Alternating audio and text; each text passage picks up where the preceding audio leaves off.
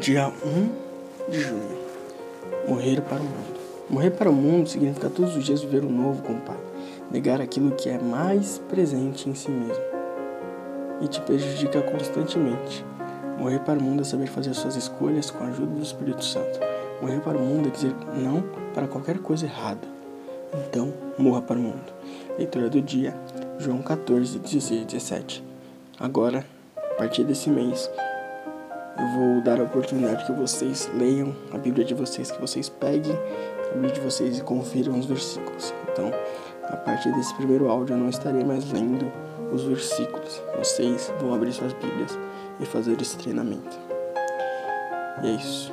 Esse foi mais um Diário de um Pecador.